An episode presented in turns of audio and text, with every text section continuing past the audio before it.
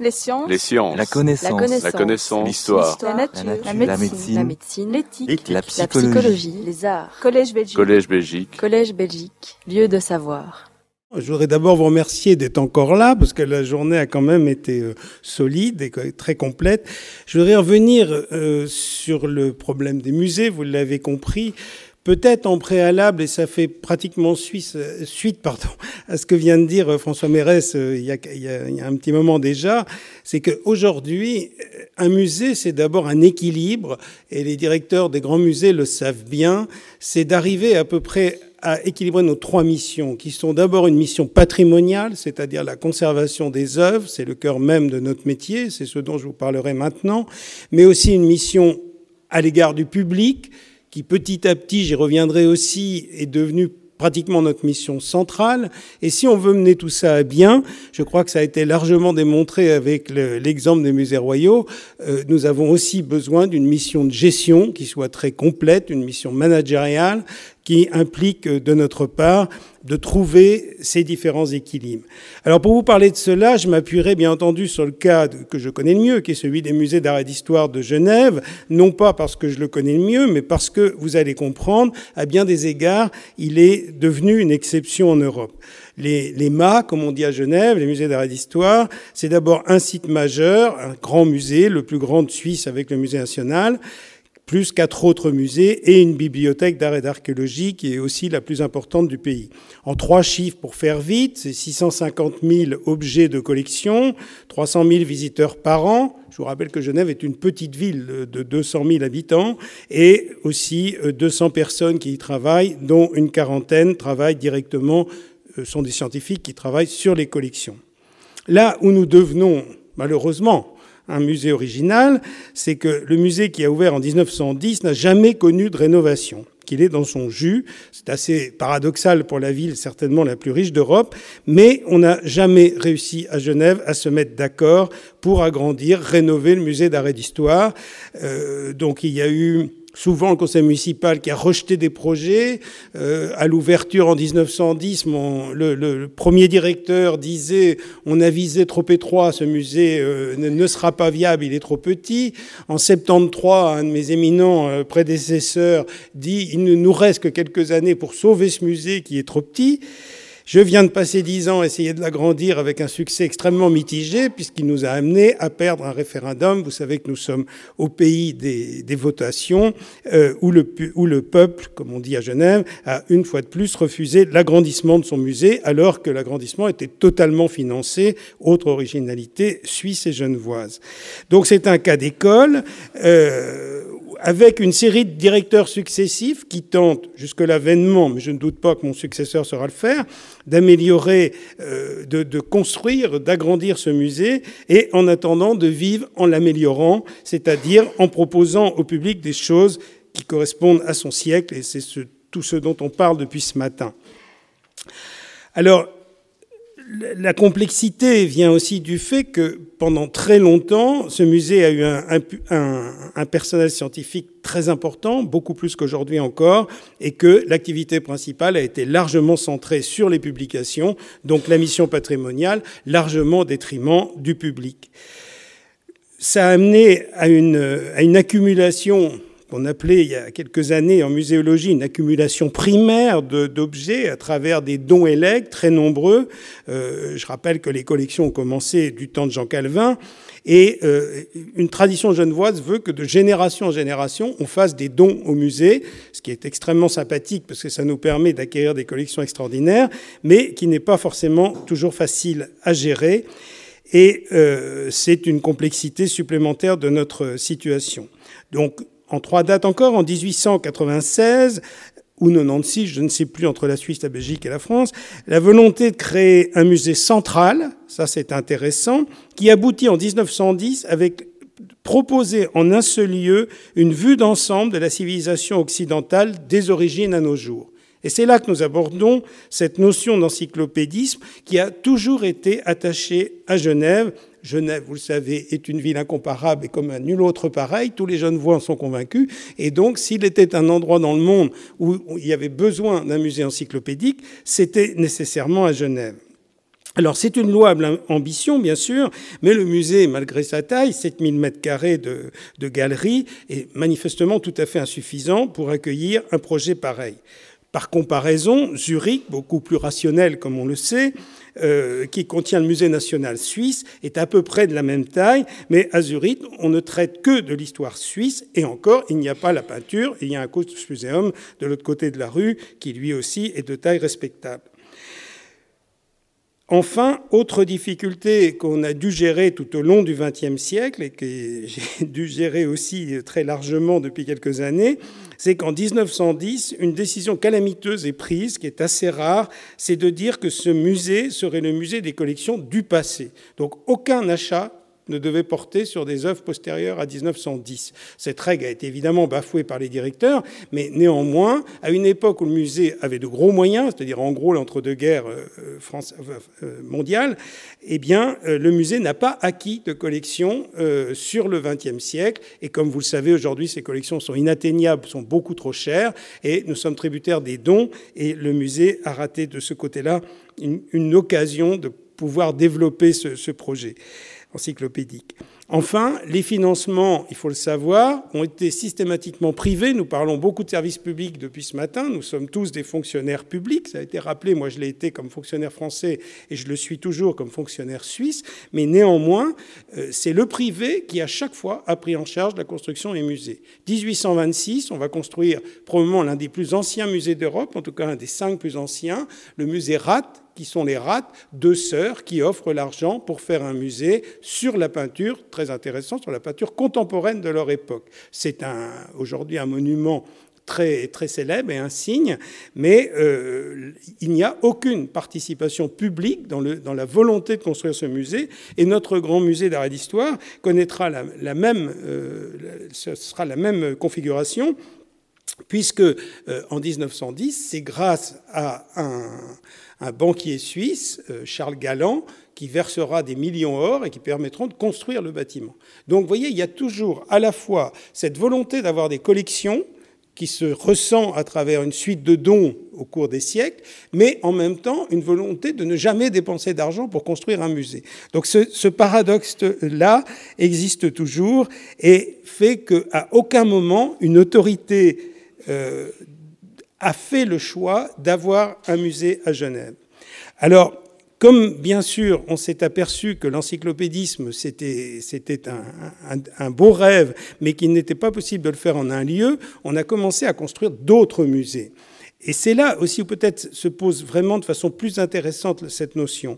On a transféré des collections. On a donc construit un musée d'ethnographie, puis un musée d'horlogerie, et puis le secteur privé, qui est toujours très puissant à Genève, comme je viens de le dire, est arrivé avec de grandes fondations. La fondation Bonne-Mère, qui est une fondation considérable, euh, le musée de la Croix-Rouge, le musée international de la Réforme, euh, le, le musée des sciences, et on arrive ainsi à 21 musées.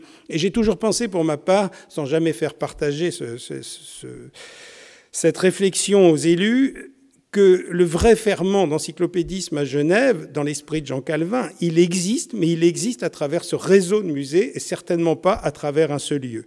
On pourrait, mon cher Alexandre, y ajouter la bibliothèque de Genève, qui, euh, par l'extrême richesse de ses collections, participe aussi de ce projet global d'avoir des collections sous tous les domaines de l'Occident.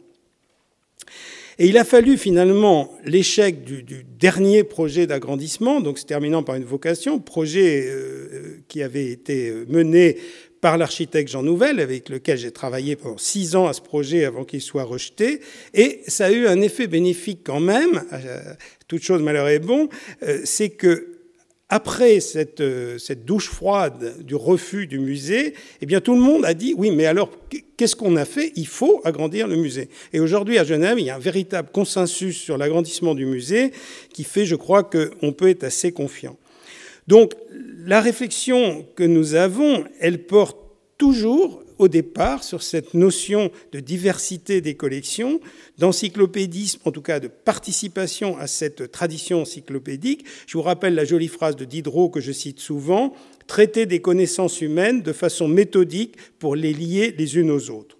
Quoi de plus beau, me semble-t-il, pour un musée Et aussi, cette idée à Genève, elle est imprimé très fortement dans la classe intellectuelle en particulier, parce que le musée d'art et d'histoire a été conçu comme étant au service de l'industrie. Payé par des privés, le musée était là pour montrer des exemples, par exemple aux jeunes horlogers, à, tous les artisans qui devaient venir, d'être accompagnés au musée, mais dès 1910, pour apprendre les techniques des anciens.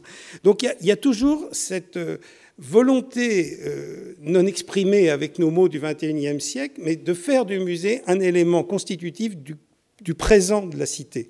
Et ça, je crois que c'est une, une de nos grandes forces. Alors, comment aujourd'hui prétendre aller à l'encyclopédie? Je ne suis pas sûr que nous ayons les moyens de le faire, mais en tout cas, ce qui est possible dans un musée comme celui-là, qui est véritablement un lieu d'expérimentation, c'est d'imaginer une sorte de confrontation positive entre les grands domaines qui sont les beaux-arts. C'est quand même premier, la première collection beaux-arts avec Bâle euh, qu'il y ait en Suisse, euh, des arts graphiques, les arts appliqués, l'archéologie, l'horlogerie, et donc d'arriver à cette confrontation entre beaux-arts art graphiques, c'est-à-dire objets esthétiques et objets de mémoire, puisqu'on y trouve aussi les éléments constitutifs de l'histoire de Genève et du canton de Genève. Et là encore, je vous citerai une deuxième fois Diderot parce que c'est trop beau. L'objectif, exposer le système général aux hommes avec qui nous vivons et les transmettre aux hommes qui viendront après nous. Qu'est-ce qu'on peut faire de plus beau dans notre période troublée que d'essayer d'ouvrir à un savoir général, d'ouvrir à des éléments de civilisation qui sont malheureusement si souvent contestés? cette politique, elle nous implique une orientation forte dans les enrichissements, ce que nous essayons de faire avec des moyens là beaucoup moins importants qu'autrefois, c'est-à-dire améliorer la qualité des collections. Vous voyez, je ne vous épargnerai rien, je ne vous parlerai que de collections, et en renforcer les points forts essayer d'avoir ces fameuses séries que le public ne veut plus tellement voir, mais qui font aussi la richesse d'un musée. On a besoin d'avoir des séries exhaustives et complètes de certaines typologies d'objets si on veut pouvoir en faire également une matière scientifique. C'est donc un souci de donner de la cohérence scientifique. Et puis quelque chose qui me qui m'étonne toujours, c'est que dans tous les colloques aujourd'hui où on parle de l'avenir des musées, il y a quelque chose, bon, on en a un peu parlé, euh, Dieu merci aujourd'hui, c'est toute la dimension pédagogique du musée. Le musée est d'abord un lieu d'éducation. Quand on me demande ce que c'est qu'un musée, je dis toujours c'est un lieu d'éducation. Et donc nous avons un véritable rôle à jouer à l'égard du public scolaire on le joue le mieux qu'on peut, mais tous les directeurs le savent bien. Euh, on est toujours considérés comme des personnes, des, des, les interlocuteurs mineurs auprès, euh, que ce soit euh, d'éducation nationale en France ou de l'instruction publique en, Suisse, j'ai bien peur que ce soit la même chose en Belgique. Et donc, nous sommes, et ça c'est presque un appel, nous sommes un outil tout à fait sous-estimé dans notre capacité à propager une pédagogie positive en matière de civilisation. Et à côté de ça, il nous faut avancer avec les demandes du public le plus visible, du public qu'on pourrait presque qualifier de people. Et qu'est-ce qu'on va nous demander? Des chefs-d'œuvre, encore des chefs-d'œuvre, toujours des chefs-d'œuvre, c'est-à-dire ce qu'un de mes bons collègues appelait joliment la tout-encamonisation du musée. Et notre tâche aujourd'hui est d'essayer de concilier ce que je viens de vous dire, c'est-à-dire quand même une politique scientifique, c'est-à-dire d'être quand même ce conservatoire d'objets ou d'œuvres d'art que nous devons être, mais avec un public de plus en plus exigeant, un public qui, qui veut pouvoir choisir, un public qui a des centres d'intérêt interactifs, bien entendu, nous sommes à l'époque où nous sommes, et euh, quelque part qui veut avoir son musée à la carte. Alors tout cela n'est pas incompatible, mais ça n'est pas incompatible que si le socle des collections est suffisant, me semble-t-il, et s'il est bien compris. Au passage, il faut dire que ça pose une question aussi très importante qui est celle de l'inaliénabilité des collections. L'inaliénabilité, vous le savez, c'est un principe cardinal des musées. Un objet qui rentre au musée n'en ressort pas. Mais ça a été évoqué avec l'accélération des prêts, des transferts, le coût monstrueux des expositions, le coût aussi écologique des expositions, parce qu'il y, a, aussi l'aspect transport, euh, il y a l'aspect caisse. Enfin, c'est une, une mécanique extrêmement lourde et extrêmement financièrement coûteuse. Donc, est-ce qu'on ne peut pas aujourd'hui, partant du postulat que les objets sont inaliénables, c'est-à-dire qu'ils sont et resteront dans le domaine public, ça, ça me semble être une exigence absolue, mais que ce soit une année, la quatrième fois c'était sûr, une aliénabilité universelle des objets sur l'exemple de ce qui s'est fait pour le patrimoine mondial. Nous sommes quelques-uns à militer pour ça depuis longtemps. Les objets mobiliers pourraient être pensés comme étant un patrimoine mondial sur lequel nous nous reposons. Et ça nous amène évidemment à une question que vous connaissez bien en Belgique comme nous la connaissons en France et ailleurs, c'est celle des restitutions. Ronchon ou pas, aimant les colonies ou pas, un jour ou l'autre, les restitutions sont en cours, elles auront lieu, elles avancent, c'est une très bonne chose, c'est une recomposition du paysage mondial des musées, c'est sûrement pas en rendant tout qu'on réglera les problèmes, ça on le sait bien, mais ce dialogue, il est né maintenant à peu près dans tous les pays. On le voit, de plus en plus d'hommes politiques s'y intéressent dans le bon sens du terme, c'est-à-dire que les échanges commerciaux sont accompagnés par des restitutions.